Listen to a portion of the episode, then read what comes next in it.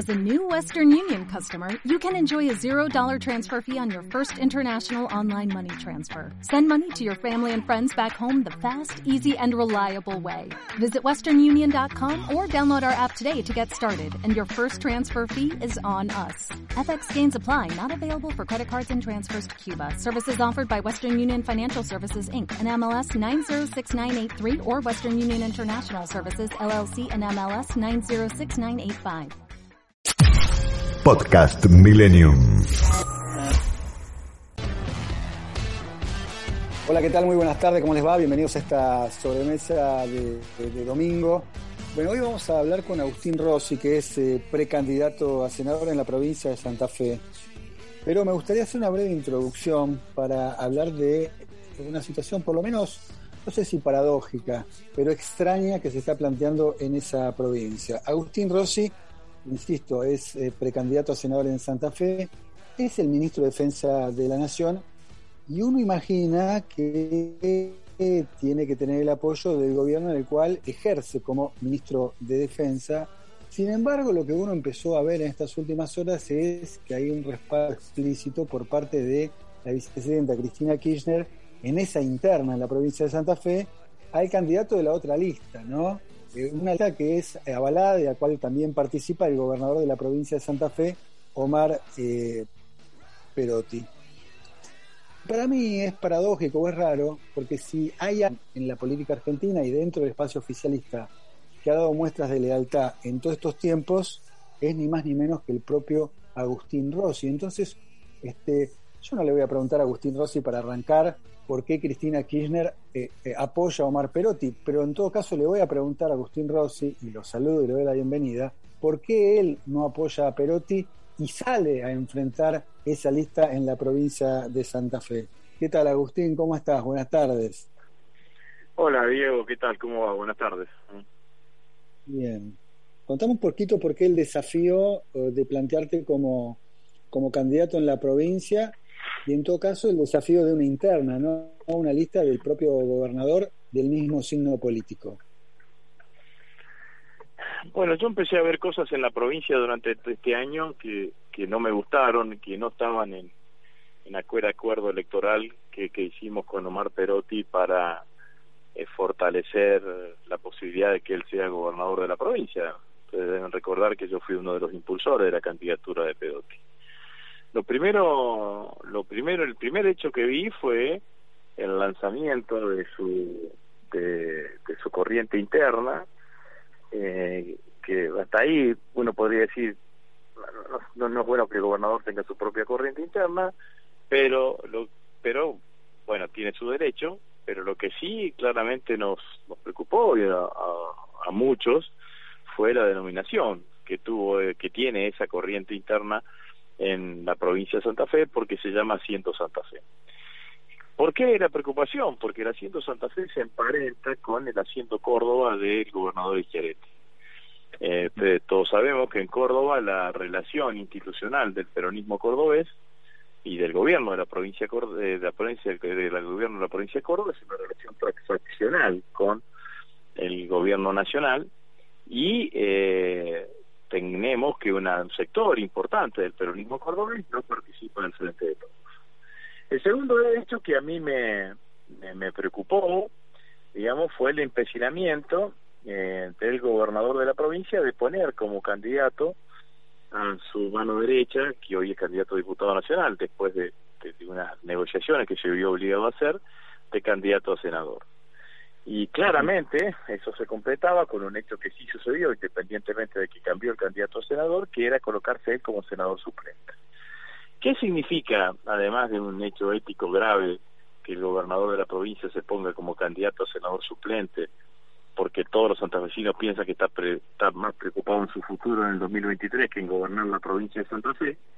Lo que significa claramente es intentar hegemonizar el debate electoral en la provincia con las cuestiones provinciales. Entonces, que las elecciones de este año transiten por un debate electoral alrededor de las políticas provinciales y no de las políticas nacionales. Eso coincide con lo que muchos dirigentes políticos y algunos asesores, digamos, ¿no? como en el caso de Seito, que planifica este escenario. Va a ser una elección difícil para el frente de todos a nivel nacional, probablemente no tenga el resultado que nosotros creemos que vamos a tener. Aquellos gobiernos provinciales que se escapen de esa obra nacional provincializándose se van a eh, se van a salvar y el paso siguiente es consolidarlo a eso con un como un eje político nuevo. Entonces, para mí, el, plan del, el plan del gobernador es, terminadas las elecciones, si este escenario se verifica, sacar al, al peronismo de Santa Fe del frente de todos y empezar a construir una relación desde la provincia de Santa Fe con el poder central similar a la que tiene la provincia de Córdoba. Eso, me, me abriste, más, eh, sí, perdóname, ¿no? Porque no, me abriste un montón de ventanitas con tu respuesta. Eh, me voy a detener en una porque me parece que es clave. Vos mencionás la figura de Guillermo Seita, eh, un consultor histórico, por ahí no con tanta visibilidad, pero quienes están en política, por supuesto, y los periodistas que hacemos política, que conocemos hace bastante. Por ahí hay que recordar que fue también, eh, de alguna manera, el artífice de ese armado de lo que se dio en llamar el peronismo alternativo federal, que iba a, enfrentar ni más ni menos que la candidatura de, Alberto Fernández, donde estaban figuras como Urtubey, como Lavagna, el propio Massa, el propio Schiaretti en su momento. Después ese, ese frente se terminó desarmando cuando Massa se incorpora al frente de todos, pero evidentemente construye dentro del peronismo, pero un peronismo que compite con lo que hoy se llama Frente de Todos, en su momento del Frente eh, para la Victoria. Ahora, vos decís esto, no me extraña estando la figura de Seita, lo que uno se pregunta cuando uno te escucha es, bueno, ¿por qué Cristina Kirchner termina apoyando a una figura como Perotti cuando dentro, dentro de su armado hay, digamos, personajes como Guillermo Seita, cuando el propio Omar Perotti, creo que lo recordabas el otro día, fue alguien que bancó los allanamientos al domicilio de Cristina Kirchner.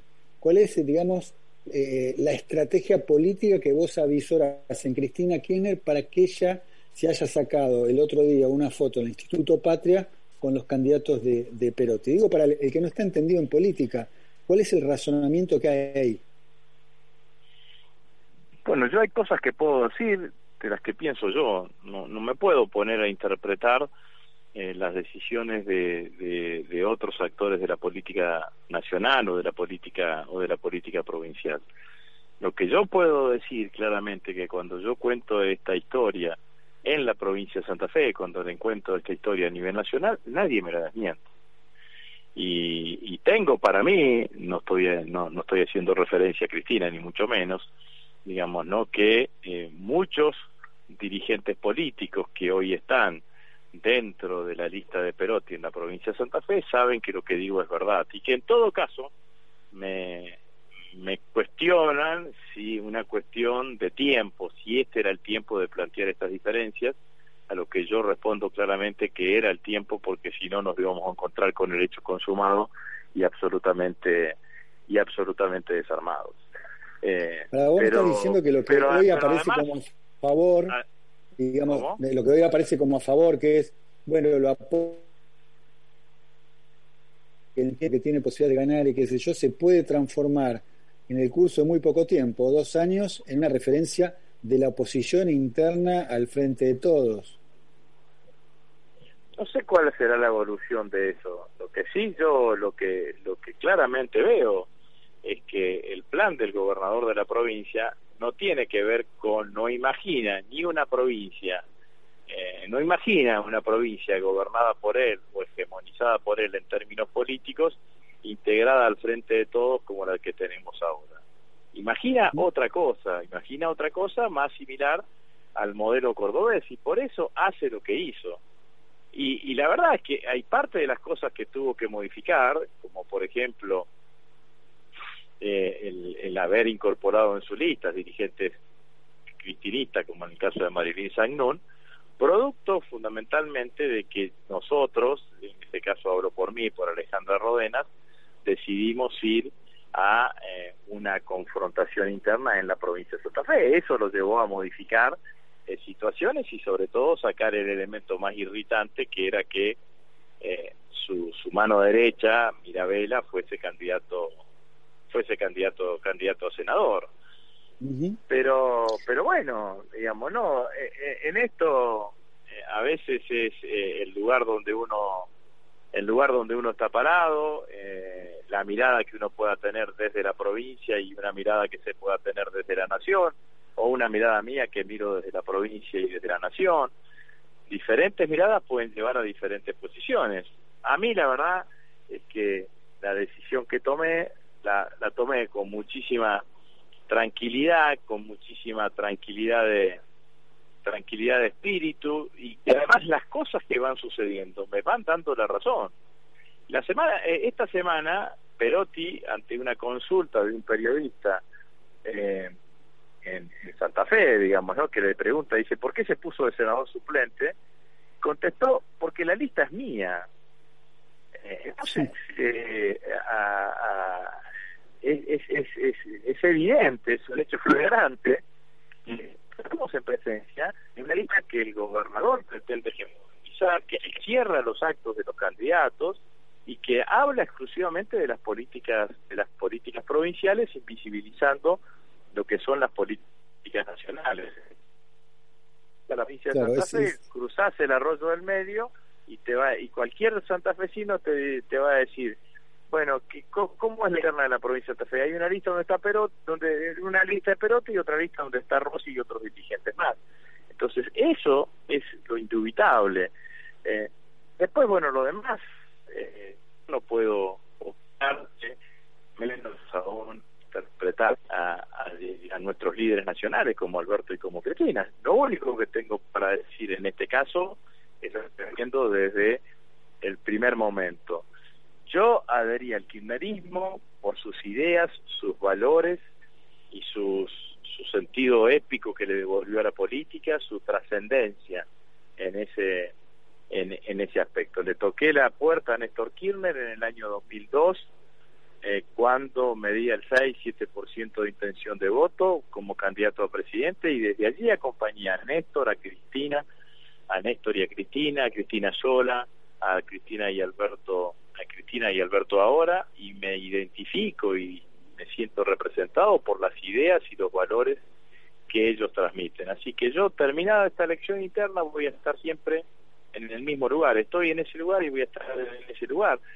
Así que eh, no, no, no me modifica mi pertenencia al proyecto nacional de Néstor y Cristina el armado de una lista en la provincia de Santa Fe. Tengo mi mirada, tengo mi, mi verdad, no es una mirada caprichosa, hay elementos que así lo van configurando. La lista de Perotti se llama Todos Hacemos Santa Fe, o sea que sigue manteniendo esa, esa denominación y yo no creo que las cosas se van conformando en un determinado sentido. Estamos hablando con Agustín Rossi, ¿eh? ministro de, Defensa. ¿Hasta cuándo sos ministro? no Porque Alberto Fernández medio que te, te baja por, por televisión, avisa de que aquel que es candidato no puede seguir. ¿Cómo es esa situación? ¿Cómo se resuelve? ¿Sos ministro hasta que te suplanten o, o tenés que dejar el cargo en algún momento después de las pasos? No, no. Eh, en principio, en algún momento se nombrará mi, mi sucesor y en ese momento dejaré de, dejaré de ser ministro. Mientras tanto, lo que hago es, eh, es bueno, mantener una supervisión de todas las cosas que funcionan en el ministerio, el equipo de trabajo que me ha acompañado durante todos estos años de gestión, que es un equipo que además me viene acompañando desde hace muchísimo tiempo, porque eh, porque también me acompañó los dos años y siete meses que fui que fui ministro junto con, con Cristina. Eh, es el, el equipo que está llevando adelante la cotidianidad y cada vez que se necesita tomar alguna decisión se consulta y me consultan me consultan a mí pero bueno en el momento que el presidente lo decía, ahí está mi, mi renuncia a disposición. Es un equipo que funciona muy bien porque son muchos años y tiene muchísimo timing. La, verdad que estoy orgulloso del equipo que hemos conformado.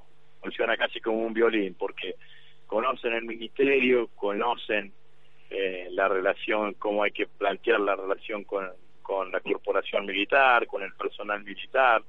Así que eh, funciona muy bien y, y de hecho esta salida eh, del ministerio he recibido elogios de propios y extraños, ¿no? Eh, y que obviamente que eso reconforta, sobre todo cuando en mi último acto oficial, que fue la zarpada de la fragata Libertad, eh, me aplaudieron de pie generales, brigadieres y almirantes, digamos, ¿no? Toda la conducción superior de las Fuerzas Armadas, de alguna manera ratificando o, adhiriendo a la política que llevamos adelante durante todo este tiempo, ¿no? Eso lo puedo traducir. Quería hablar, preguntarle algo más de Santa Fe, pero ahora que me decís esto, esto habla de que este proceso de, depuración de aquellos eh, hombres de las fuerzas que, han transitado en tiempos de dictadura, este, digamos, este proceso de depuración avanzó y se consolidó. Me parece que significa eso también, que significa que hay una aceptación de la conducción política de la defensa eh, por parte de las fuerzas de, las fuerzas armadas. Me parece que hay un reconocimiento a tres hechos que yo considero trascendentes primera regularización de los saberes del personal militar. Digo, en esto el apoyo del presidente de la Nación, de Alberto Fernández, fue decisivo. Segundo, la creación del FONDEF, que es un proyecto de ley que empezó como diputado y que se terminó de sancionar el año pasado y que es un fondo de asignación específica para el equipamiento de las Fuerzas Armadas. Este año tienen 33 mil millones de pesos que se van a destinar al equipamiento de las Fuerzas Armadas y que, y que va en el tiempo, en 10 años, calculo yo, revertir eh, la falta de inversión que tenían las Fuerzas Armadas Argentinas. Y el tercer elemento es eh, una decisión que yo tomé, también avalada por el presidente, de, impulsar fuertemente eh, la, participación de las Fuerzas Armadas en todo lo que significa y significó el combate contra la pandemia y eso hizo aparecer una faceta eh, muy, muy marcada de Fuerzas Armadas Solidarias, de Fuerzas Armadas que estaban eh, claramente involucradas eh, en aquellos sectores que más las necesitaban, y creo que, que, que, ya existía un recon... no, no estaban mal las Fuerzas Armadas ante la sociedad, lo que ahora se brotó fue una corriente de simpatía popular hacia el personal militar que es muy importante y que yo reivindico y que, creo que le hace bien a la democracia argentina. Estamos hablando de Agustín Rossi, ministro de Defensa. Me habían quedado dos eh, preguntas colgadas vinculadas a Santa Fe que tienen que ver con declaraciones eh, tuyas. La primera tiene que, ver con que vos dijiste que los santafesinos están muy enojados con la postulación de Perotti. Te quiero preguntar por qué. Y la otra, preocupante, y quiero que me confirmes si es así, que vos denunciaste que hubo aprietes allí en la provincia, no sé si hacia intendentes o hacia otros eh, dirigentes. Eh, bueno, vamos por la primera primero, ¿no? ¿Por qué, ¿Por qué los santafesinos estarían enojados con la candidatura de Perotti? Están indignados porque es una falta ética grave, porque Perotti aparece pensando en resolver su futuro personal en el 2023, lo que los santafesinos piensan que el gobernador se pone de senador suplente porque cuando termine su mandato el 10 de diciembre del 2023 en esta provincia no hay reelección, eh, va a renunciar al senador titular y se va a quedar él como senador suplente. Entonces, eh, sin ninguna duda que están indignados porque están pensando que Perotti tendría que estar pensando más en resolver los problemas de los santafesinos que en resolver su problema personal. Eh, no se sabe si... claro, se asegura un, cargo, digamos, esto sería la respuesta. Se está asegurando buscando, un cargo. Está, buscando su conchavo, está teniendo su conchavo personal y eso está muy mal, está muy mal y le va a costar al gobernador esto, porque la verdad que esta provincia tiene una cultura cívica, eh, una cultura particular y estos hechos son muy condenados por el conjunto de la sociedad. Entonces todos miran los encuestas y dicen, che, tenemos un puntito más, un puntito más arriba vean la parte cualitativa, el 80% de los santafesinos están muy enojados con esta decisión de con esta decisión de, del gobernador eh, y yo creo que le haría bien al gobernador y bien a la institucionalidad de la provincia que retire esa candidatura. no lo va a hacer, pero que están enojados, están indignados con esta situación. Y respecto a, denuncias de apretes, ¿qué es eso que dijiste? Es eso, ¿no?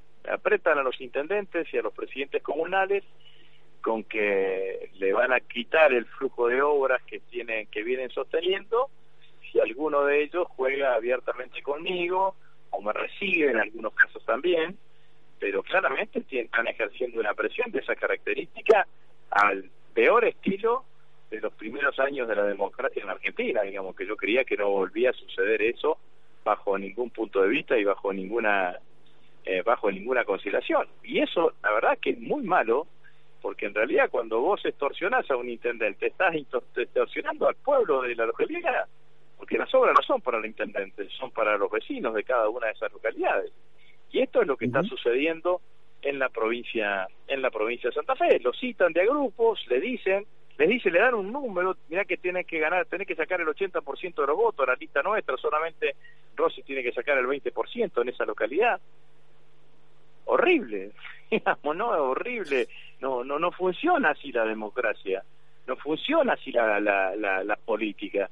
Bueno, eh, lo voy a decir porque me lo dicen a mí, porque además tengo eh, saben, saben estas cosas, lo sabe todo el mundo, lo saben todos los periodistas en la provincia de Santa Fe que esto está sucediendo de esta manera.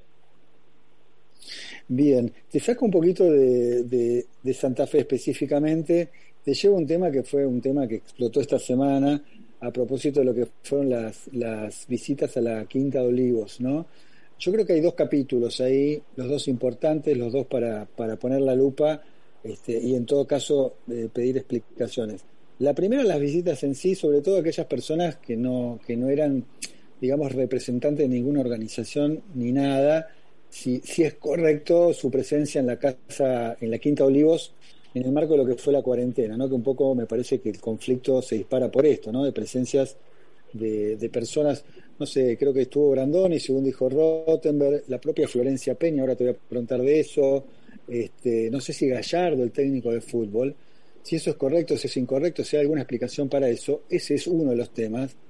Y el otro lo que fue un ataque, sin dudas, hacia la figura de Florencia Peña, a quien directamente, lo voy a decir muy brutalmente, ¿no? La acusaron de ejercer la prostitución, de ir a la Casa Rosada a tener sexo, ¿no? Y esto de alguna manera está en las redes sociales, pero me parece que lo más grave, que esto lo termina eh, insinuando o pronunciarlo de una u otra manera, un legislador que es Fernando Iglesias. Te quiero preguntar por las dos cosas. Eh, ¿Qué opinión te, merecen ambas cosas? Eh, eh, Iglesias es un provocador nato.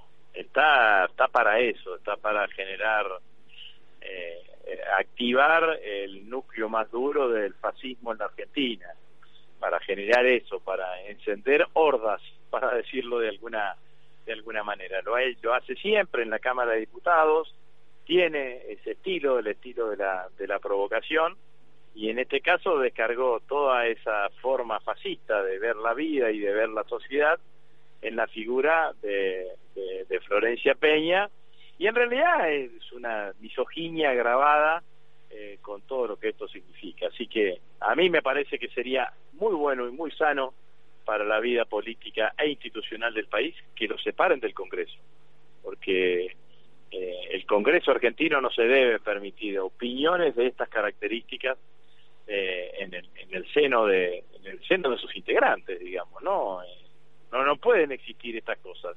No pueden existir estas cosas que alguien aliente una descalificación de una forma brutal porque por por que además en este caso involucra involucra a la mujer digamos no porque eh, a nadie se le ocurrió decir lo mismo sobre Marcelo Galardo, digamos, ¿no? Eh, por decirlo de por decirlo de, alguna manera, eh, bueno, me parece que merece toda mi condena. Segundo, en términos generales, el régimen de transparencia de la Argentina es fenomenal. El presidente recibe, a quien recibe en la Quinta de Olivos, la presidencia de la Nación, y está publicado y está sostenido en una en, una información que ante cualquier pedido de acceso a la información se lo termina dando. Entonces me parece que esto eh, habla bien de la transparencia y de la democracia en y de la transparencia de las instituciones en la Argentina. No me parece grave que el presidente haya recibido eh, puntualmente eh, cuestiones que le parecía importante atender por diferentes circunstancias. Que son esas cuestiones importantes a atender son a criterio del presidente del presidente de la nación. La residencia Olivos a veces es un lugar de atención de los asuntos del Estado y también es un lugar en donde vive el presidente. El presidente y su esposa eh, y su pareja y su familia. Entonces me parece claramente que, que, es razonable cada una de las visitas que lo hicieron el presidente en, ese marco. Destaco esto, eh, es, transparente, existe, existe la, el acceso a la información pública en Argentina y eso se informa cuando sea, cuando sea solicitado. y destaco también esta doble situación, digamos, el presidente no solamente el asunto del Estado en Olivos, sino que también el presidente atiende su vida familiar, afectiva, amistosa en Olivos. Sí, yo no sé si, a ver, la sensación que yo tengo sobre este último punto, eh, no sé si hay cierto relajamiento de, Alberto Fernández, del presidente. Lo tuvo en alguna oportunidad con el tema de barbijo. Yo se lo había señalado porque por ahí no utilizaba eh, el barbijo para, para recibir a las visitas o sacarse fotos cuando iba a una fábrica. Él explicaba que, bueno, para sacarse una foto se tenía que ver la cara y demás, pero bueno, estamos en el medio proceso de pandemia, no había distanciamiento y me parecía incorrecto. Yo creo que para mí esto encuadra dentro de lo mismo, ¿no? Me da la sensación que él no lo vio como un acto este, erróneo recibir estas figuras. Ahora es cierto, ¿no? Que uno en este contexto, después que se difunde la información, y sale mucha gente a contar sus desgracias, que se le murió un familiar y que no puede el entierro o el velorio, no lo puede visitar en el hospital, producto de la pandemia y la, cuarentena estricta, saber que el presidente recibe figuras que uno entiende que evidentemente esos temas podían resolverse de otra manera, si telefónicamente, por Zoom o en alguna otra oportunidad, porque uno no cree que son temas de urgencia de Estado, recibir, qué sé yo, a Gallardo o a la propia eh, Florencia Peña. Yo creo que ahí hay un error. Vos, vos no lo ves como un error eso. Eh, eh, hay hay una, una mirada que es la mirada que puede tener el presidente sobre esa sobre una determinada situación y esa mirada entiendo que puedas no compartirla pero me parece que, que es una mirada que, que es la que tiene el presidente y es lo que termina siendo el presidente. Todo ese tiempo de cuarentena casi no fue Olivos. Entonces, muchas de esas reuniones se hacían en, no, perdón, casi no fue la Rosada, muchas de esas reuniones eh, se hacían claramente en ese en, Olivos y cada una de ellas tiene su explicación. A algunos les gustará más o menos la explicación que dio el presidente, pero me parece que tiene que ver fundamentalmente con eso. Digamos, el presidente consideró que era importante tener esa, esa recepción eh, personal eh, no se hicieron fiestas de olivos, digamos, no, recibió a una, dos, tres, cuatro, cinco personas, no me parece que sea para generar el debate que se generó en la Argentina, digamos, entiendo, pero no me parece que sea así. Bien, y la última pregunta que es facilísima, ¿eh? Nos enteramos de la salida de Messi del Barcelona. ¿Vos a River. a River. Claro, no sé, porque bueno, hay como una disputa y públicamente se dice que es de News, algunos dicen que es de River. ¿Cuál sería el mejor destino o qué te imaginas del destino de Messi después del Barcelona? No, no lo sé, digamos, ¿no? Eh, la verdad que es extraño todo lo que pasó, porque el año pasado que, que Leo se quería ir, eh, no lo dejaron ir.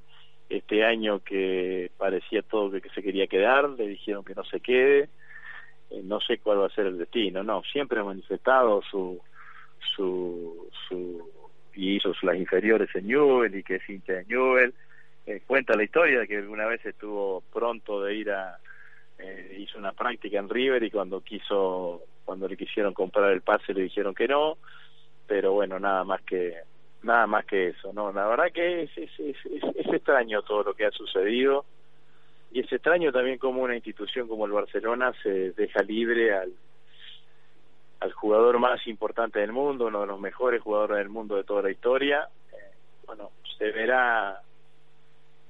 No me cierra eh, a priori, no creo que se haya sido solamente una cuestión deportiva y o financiera, me parece que me parece que hay que, que, que nos faltan datos como para terminar opinando. Obviamente que me encantaría verlo jugar en River porque soy hincha de River y, si, y también me encantaría verlo jugar en Newell porque tengo mis hijos hincha de Newell, así que, pero pero no creo que, que vuelva todavía a la Argentina, va a tener un paso más seguramente en Europa, habrá que ver.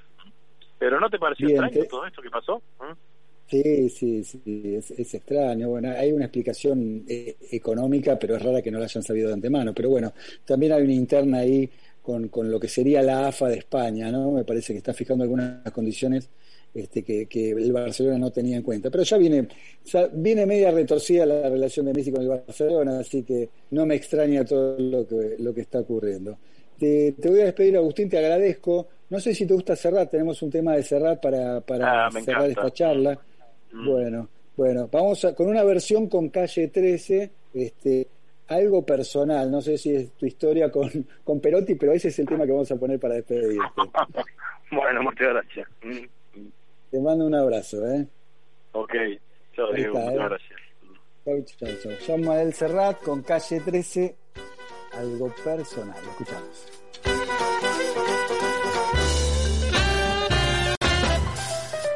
Probablemente en su pueblo se le recordará como cachorros de buenas personas que hurtaban flores para regalar a su mamá y daban de comer a las palomas.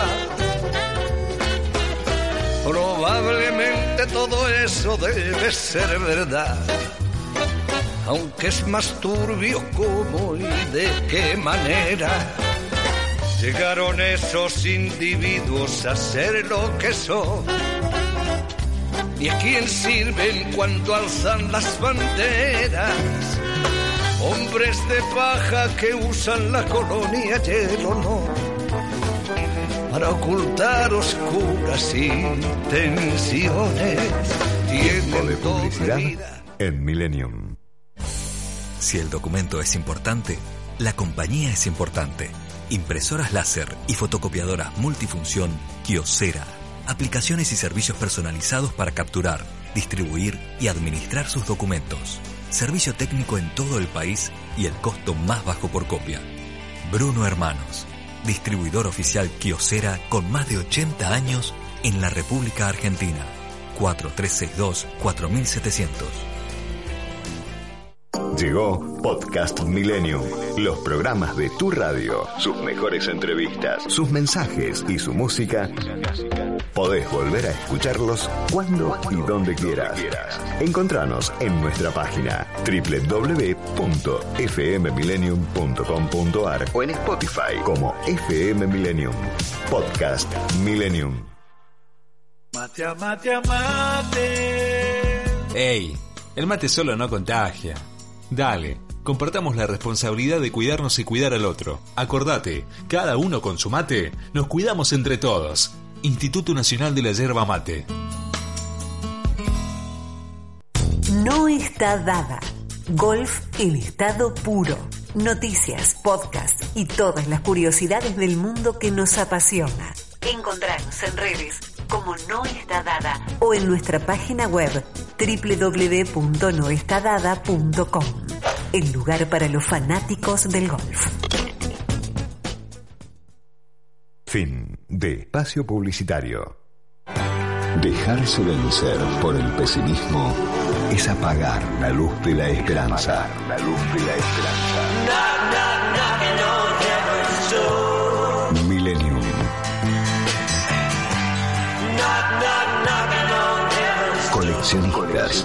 De música y palabras. Este espacio es auspiciado por En Esteban Echeverría no pagás nada por dos años. Trae tu empresa a un municipio que quiere que te vaya bien. Vení a Esteban Echeverría, el lugar ideal para que tu empresa crezca.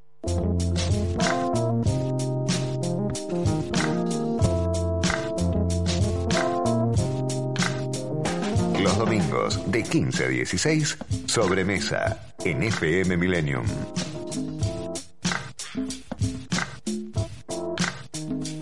Bien, bueno, eh, hablamos con Agustín eh, Rossi, algunas definiciones, ¿no? Viene fuerte esa interna en la provincia de, Santa Fe.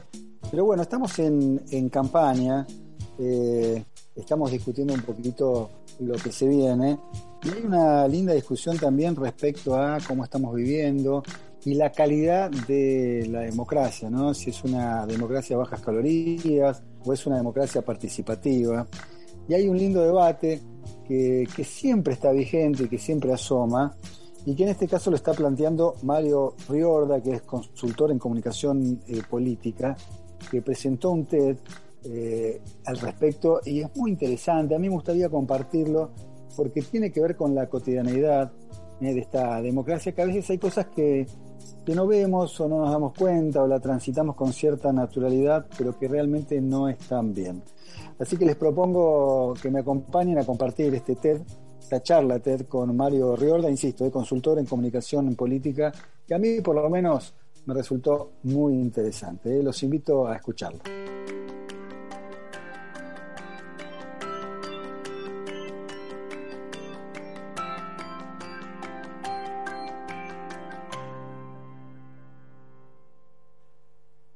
¿Ustedes creen que viven en democracia? A pesar del no, la mayoría seguramente diría que sí. Pero si les hago una pregunta respecto a que si en una democracia la mayor cantidad de prácticas son verdaderamente democráticas, créanme, ahí la cosa se pone un poquito más heavy. Como consultor, como académico, dedicado a la comunicación política, investigo, viajo, enseño, recorro y corro América Latina cerca de 300 días al año. Y cuando hablo de correr, hablo de correr en serio, en las ciudades, a la madrugada, cuando uno ve las ciudades desnudas, vacías, con los rostros del espacio público ahí expuesto. Y también tengo la oportunidad de charlar con la gente. Y también la tentación de interpretar, de creer que conozco lo que piensa en la gente por ejemplo, que siente orgullo de ser parte, que se siente ciudadana, ciudadano, que más allá del humor de turno con sus gobernantes, se siente feliz de ser parte de un país. Pero hace poco algo me cambió. Filmaba un documental en una favela no pacificada en San Pablo, Brasil, y hacía una entrevista a una líder barrial y le preguntaba concretamente si sentía orgullo de ser brasilera. Su rostro cambió, me mira con lágrimas en sus ojos y me dice, no, nosotros somos otra cosa. Nosotros somos brasileros pobres. Y eso me pegó duro podían sentir orgullo de ser parte solamente cuando se jugaba un campeonato de fútbol o frente a alguna actividad deportiva, pero hasta ahí, no más. Y me di cuenta que mi concepción respondía a inercias, de cosas que naturalizamos, que las tomamos como verdad, pero que no son así. Y me pregunto cómo hay gente que pueda vivir en semejante incomodidad y me pregunto y les pregunto si hay ignorancia, si hay desconocimiento en general. Por lo tanto, es desde ahí, desde esas inercias, que empecé a querer batallar contra una en particular en el área en la que trabajo, en la comunicación política. Particularmente en la comunicación que viene del Estado, de arriba hacia abajo, descendente Estado que es mucho más que potente, es avasallante en su voz. Y cuando digo de arriba hacia abajo, por ejemplo, en el estudio Gobernauta, que me tocó dirigir en toda América Latina, analizando un millón doscientas mil interacciones de los ciudadanos con sus gobiernos, solamente los gobiernos respondieron al 10% de ellas. Lo doy vuelta en nueve de cada diez interacciones los gobiernos enmudecieron. Me tomé el trabajo de analizar por caso en la totalidad de gobernadoras y gobernadores en Argentina en un mes calendario sobre la interacción en Twitter con la ciudadanía. ¿Saben cuál fue el resultado? Tomen nota, 0,00%. Por lo tanto, los gobiernos monologan. Y es desde ahí entonces en donde es necesario comprender el rol del Estado, que a mí me encanta. Un Estado presente, activo, promotor, pero no un Estado que se mueva por inercias, con monólogos, que reproduce prácticas monárquicas o cuasi monárquicas de siglos atrás, hoy, en plena democracia. usamos una expresión en ciencia política y le llamamos cesarismo, que tiene que ver con la violencia y el control de armas. Eso lo saco, no tiene que ver con el hoy democrático. Sin embargo, hay una parte que sí está plenamente vigente, y es el culto al liderazgo. Es una fe religiosa depositada en los líderes, es una atribución casi mítica en creer que ellos o ellas pueden solucionar crisis. Incluso hurguemos un poquito más. El francés Michel Foucault utiliza una palabra, gubernamentalidad. Es una expresión que denota relaciones asimétricas del poder del gobierno por sobre todos los otros poderes. Y esa simetría se da en un dominio poco claro, oscuro, semioscuro, vidrioso. Entonces es necesario imaginar que hacen falta algunos límites. Y conociendo estas inercias me pregunto si saberlas, entenderlas y no hacer algo no forma parte de una hipocresía personal. Y por lo tanto la pregunta que surgió es, ¿qué carajo hago con estas inercias? Y ahí se me ocurre que hay como mínimo cuatro acciones que pueden generar cambios o microcambios. Da lo mismo, todo importa. Por ejemplo, revisar los protocolos. Es lo primero. Charlaba con el expresidente en una larga charla, Pepe Mujica, el expresidente uruguayo, y le preguntaba hipotéticamente si él volviese a ser presidente desde la comunicación, ¿qué es lo que haría? Y él me dijo, revisar los protocolos. En general él aludía al discurso diplomático donde la política habla mucho y dice prácticamente nada. En Argentina sería Sarasa. Sin embargo, los protocolos reproducen una herencia colonial que separa la autoridad por un lado y el común de la gente por el otro. Jerarquía y pueblo. Ustedes notarán en cualquier acto público, si este, por ejemplo, fuese un acto oficial, generalmente la política se saluda a sí misma, a sus pares, a sus jerarquías, y luego, si se acuerda, y siempre al último, a ustedes, la ciudadanía, el pueblo protocolo reproduce la verticalidad, reproduce la autoridad. Sin embargo, no todo es mala noticia.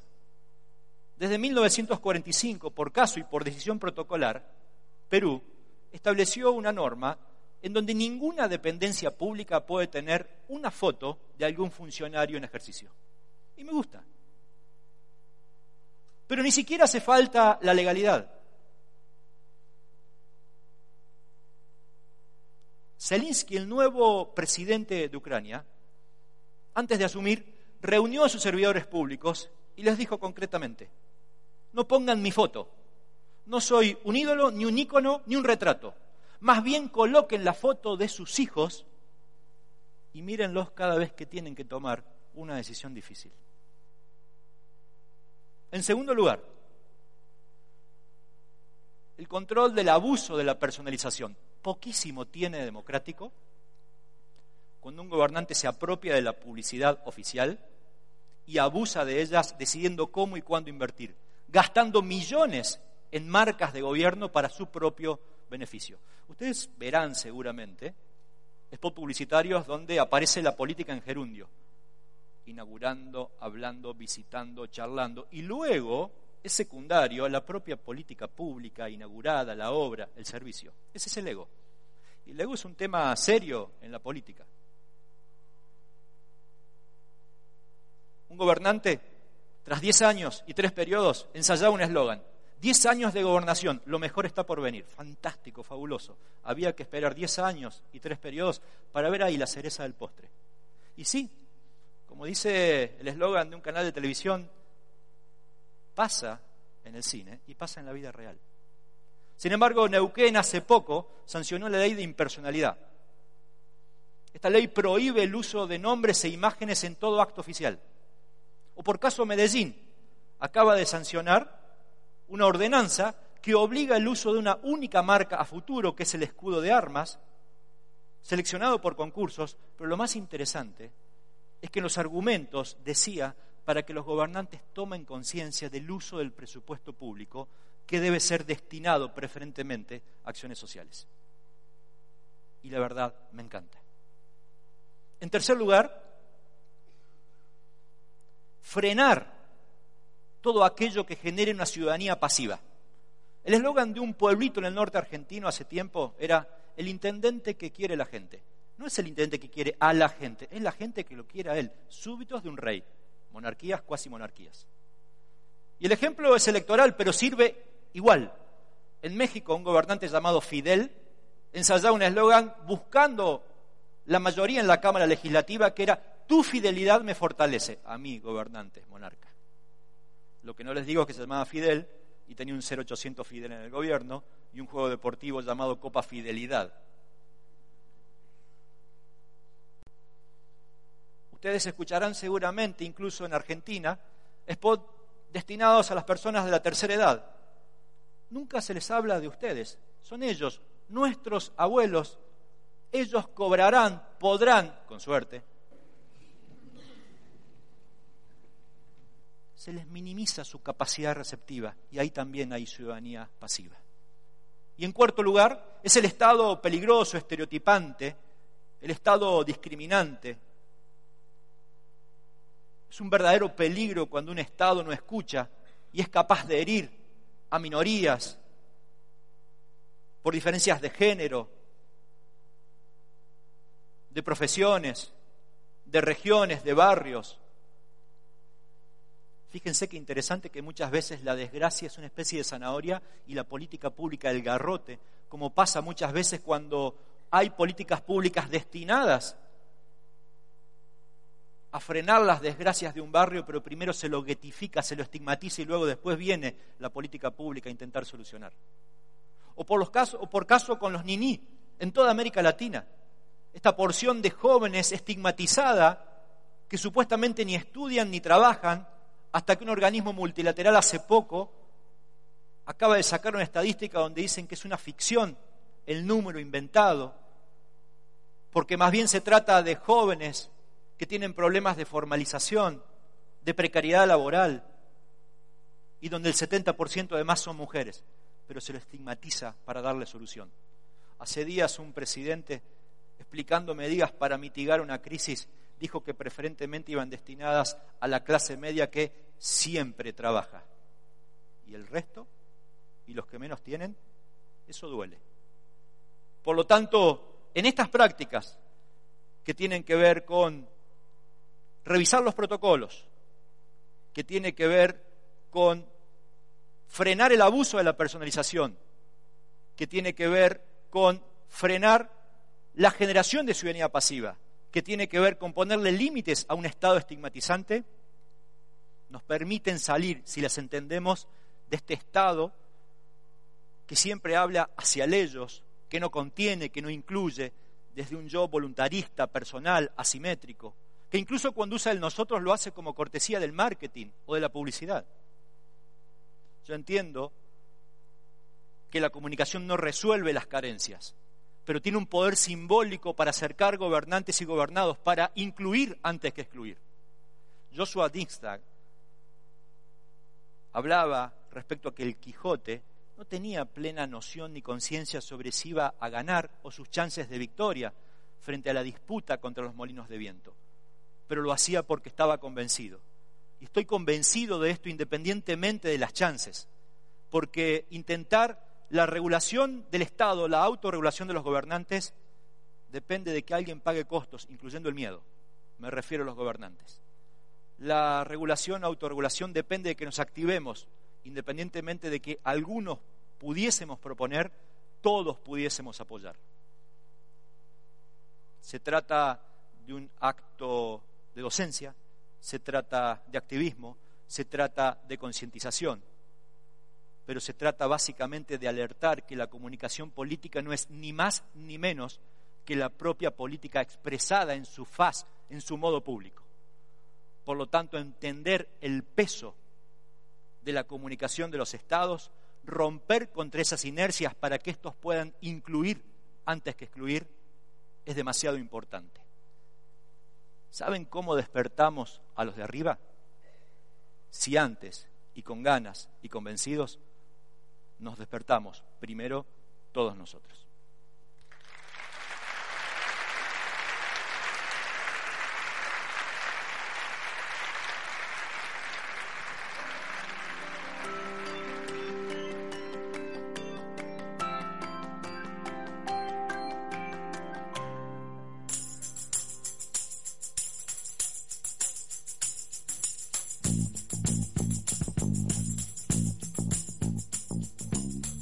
Bien, eh, ahí estaba con, con las palabras eh, de Mario Riorda, este consultor en comunicación política, planteándose cuán democrática es eh, la democracia.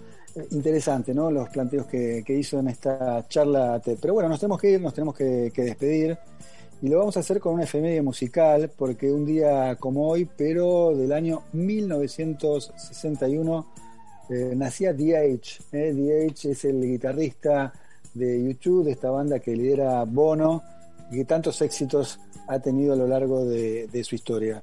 Vamos a poner el tema de YouTube para esta despedida y vamos a agradecer por supuesto a todo este equipo eh, que hace posible la puesta en marcha de esta sobremesa.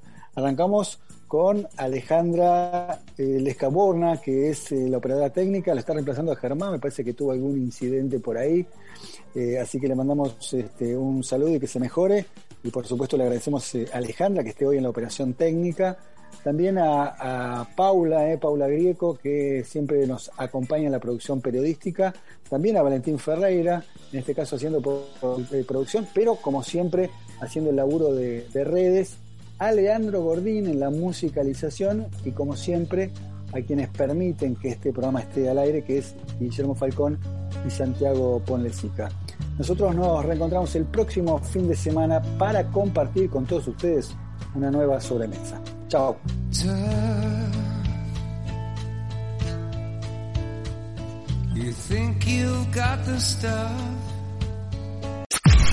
Podcast Millennium.